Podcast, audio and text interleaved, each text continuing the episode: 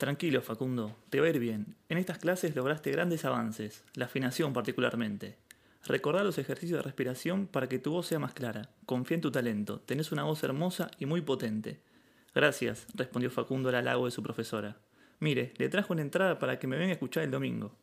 La profesora de canto agradeció el regalo y prometió estar en primera fila. La... Facundo realizaba con extrema concentración el calentamiento de sus cuerdas vocales. Soltó el aire, estaba tenso. El estadio colmado. Las clases de canto tenían que dar resultado. Cruzó miradas con su profesora, ubicada a unos metros de él, y eso fue toda la confianza que necesitó para empezar. Delio, Delio, la recontra concha de tu puta madre. Facundo, orgulloso de su progreso vocal y con cierta ayuda del viento a favor, vio como Delio buscaba en la tribuna al autor de semejante puteada.